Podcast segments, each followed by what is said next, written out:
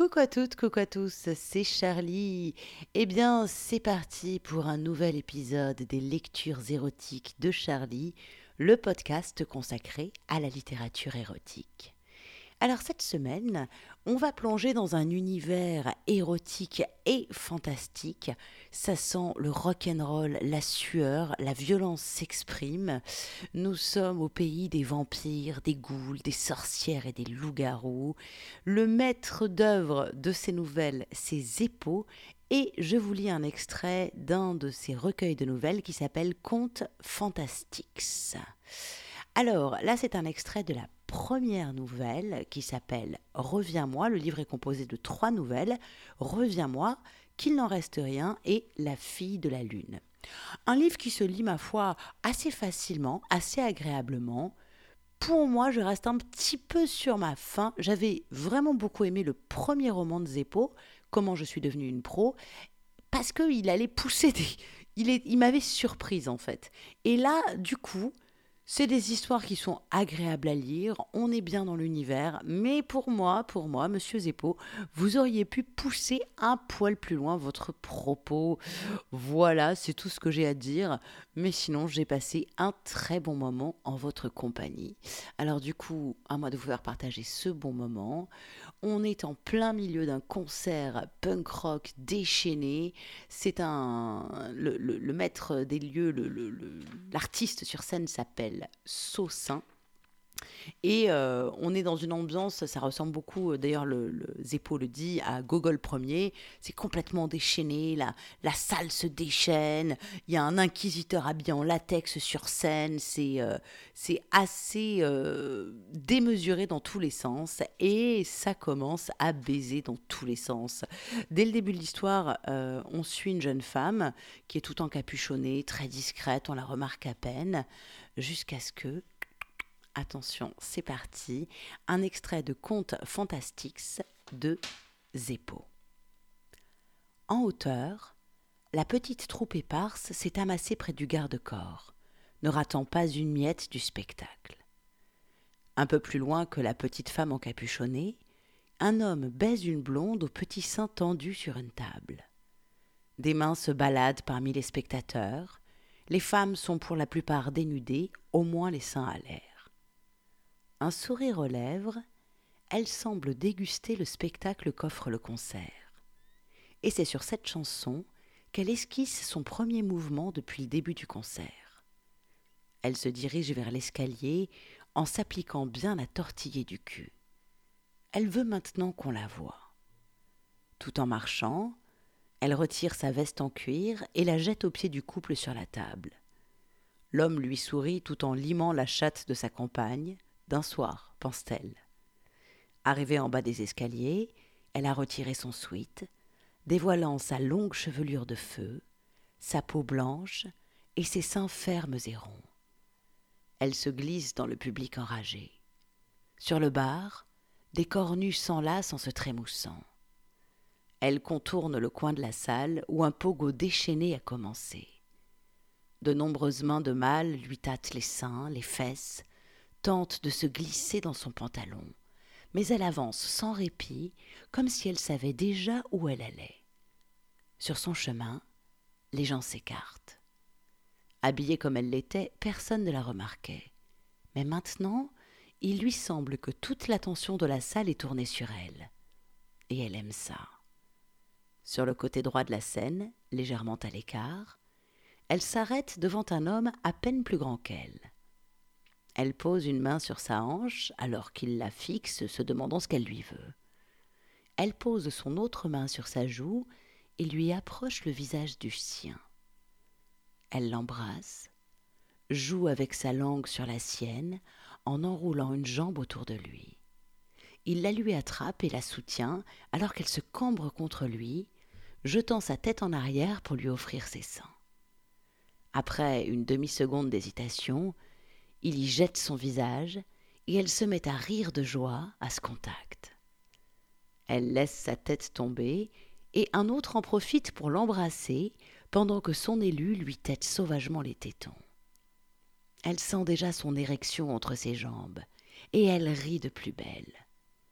La musique lancinante, la base puissante s'infiltre en elle, aussi entêtante que devient pour lui son regard. Il plonge littéralement dans ses yeux bleus, s'abandonne totalement au point de devenir son pantin, son jouet. Elle se relève et lui dévore le cou en glissant sa main dans son pantalon. Elle aime le sentir s'offrir à lui sans aucune réticence. Elle l'a bien choisi. Elle sent son membre durcir dans sa paume et elle en est tout excitée. Ses dents se serrent sur le lobe de son oreille dans le même geste que sa main autour de sa verge. Ses mains à lui commencent à chercher la meilleure entrée dans son pantalon. Il la trouve au niveau de ses fesses et en glisse une profondément, ses doigts se frayant un passage vers son entrejambe. Bientôt, elle les sent sur ses lèvres et lâche un petit jet de cyprine. Un doigt viril s'enfonce en elle alors qu'elle défait habilement les boutons de son pantalon. Autour d'eux, un cercle s'est formé. De nombreuses paires d'yeux sont rivées sur eux et se balancent au rythme de la musique. Sur scène, la fille crie et se fait entendre par-dessus la musique. L'ensemble de son corps est rougi par les coups autant que par son excitation. Betty et Catherine lui lèchent le corps, alors que Saussin gémit, la tête entre ses jambes. Inquisiteur, lui, s'occupe de ses deux berniques, les doigts chacune avec un regard pervers vers le public. Petit à petit, la musique accélère, et Saussin enfonce un objet énorme entre les cuisses de la jeune femme. Alors que le pogo reprend, attisé par les paroles du maître qui a délaissé sa victime, haletante, le visage rempli de larmes autant de douleur que de joie, la vulve grande ouverte et dégoulinante, le petit cercle formé autour du couple se branle, se touche, tous mutuellement ou chacun pour soi. Au centre, l'homme baise violemment la femme par derrière, qui lui offre sa croupe avec un sourire diabolique. Il la martèle comme s'il voulait lui enlever ce sourire, mais elle ne peut pas, parce qu'elle l'a trouvé. Elle le sent aussi bien qu'elle sent sa queue cogner contre son utérus. Sa vulve dégoulinante ne cesse de lubrifier sa queue, et quand il se retire d'elle pour jouir sur ses fesses, le public l'acclame, le félicite. Il recule un peu, haletant, semblant seulement se rendre compte de ce qu'il vient de faire. Elle rejette facilement quelques autres hommes qui pensaient que la place était libre, et remonte son pantalon avant de se diriger vers son élu et le rhabiller à son tour, le prendre par la main et l'attirer vers un endroit plus calme. Le pogo prend de l'ampleur, et les textes de Saussin se font plus sociaux, alors que la jeune femme est renvoyée dans les coulisses, ainsi que les deux sangsues d'inquisiteurs. Avec l'aide de Betty et Catherine, ils font le show autour de Saint-Saul. Feu craché, bola, le grand jeu est de sortie pour le bouquet final. La jeune femme, suivie de l'homme, remonte les escaliers. Ils sont accueillis par des regards souriants, complices. Deux autres couples se font l'amour sur les canapés, alors que le premier est retourné devant le concert. En passant près d'une femme qui semble avoir joui dans son jean ou uriné, elle passe un doigt dans son dos nu et récolte le sperme de celui qui a joui sur elle. Elle tend son doigt à la femme au pantalon trempé, et celle-ci le suce avec délectation. Elle rit fort et doucement à la fois, avant d'entraîner son élu sur un canapé dans un coin sombre. Là, ils s'embrassent encore et encore. La langue agile de la jeune femme agit comme un pendule sur l'homme, complètement sous son emprise. Alors que le concert se termine, le public réclamant déjà un rappel, une serveuse vient leur apporter des verres à tous les deux. De la part du patron, glisse-t-elle à l'oreille de la jeune femme, son regard se baladant sur son corps comme excité par ses formes elle lui lèche l'oreille avant de repartir, en lui faisant un clin d'œil. L'homme se remet très vite à l'embrasser, comme si sa bouche était devenue une drogue. Pendant ce temps, elle profite pour sortir un sachet de sa poche et en verse le contenu dans un verre avant de le proposer à son élu. Ils boivent cul sec et bientôt l'homme n'est plus conscient de rien, même s'il reste éveillé. Le groupe remonte sur scène pour un dernier morceau, pendant que la jeune femme et l'homme qu'elle a choisi sortent de la salle, ayant récupéré une partie de leurs vêtements. Celui qui devait être le patron lui glisse une carte dans sa main libre avec un sourire en coin. Elle la glisse dans sa poche arrière et s'évanouit dans la foule qui ressort des bars de la rue. Il se réveille avec un mal de crâne abominable, comme jamais il n'en avait ressenti jusque-là. Avant tout mouvement, il tente de se rappeler sa soirée. Le concert, l'image d'une femme, le visage près du sien, une femme magnifique aux longs cheveux roux et doux. Mais plus rien. Il tente de porter une main à son front qui semble être un mur qu'une société de travaux publics souhaite démolir, mais se retrouve bloqué dans son geste. Paniqué, il ouvre les yeux.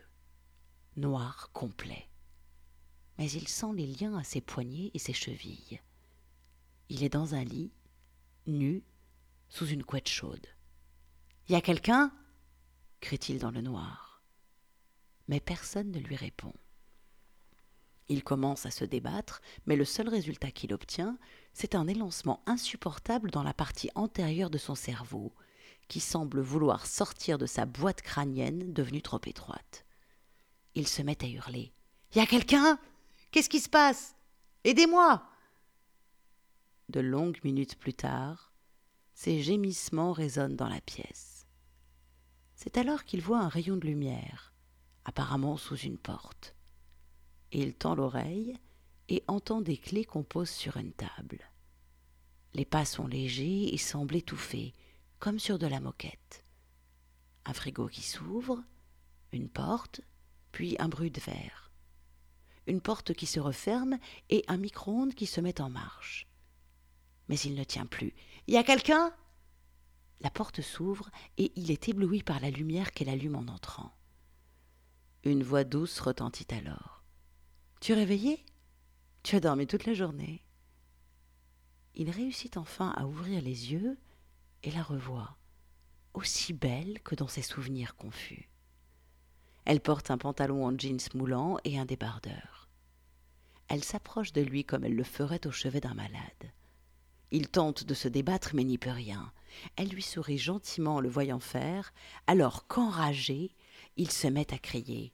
Qu'est-ce que vous me voulez? Détachez-moi je le ferai, lui dit-elle en lui caressant le front avec tendresse. Dès demain. Mais pour l'instant, tu dois prendre des forces.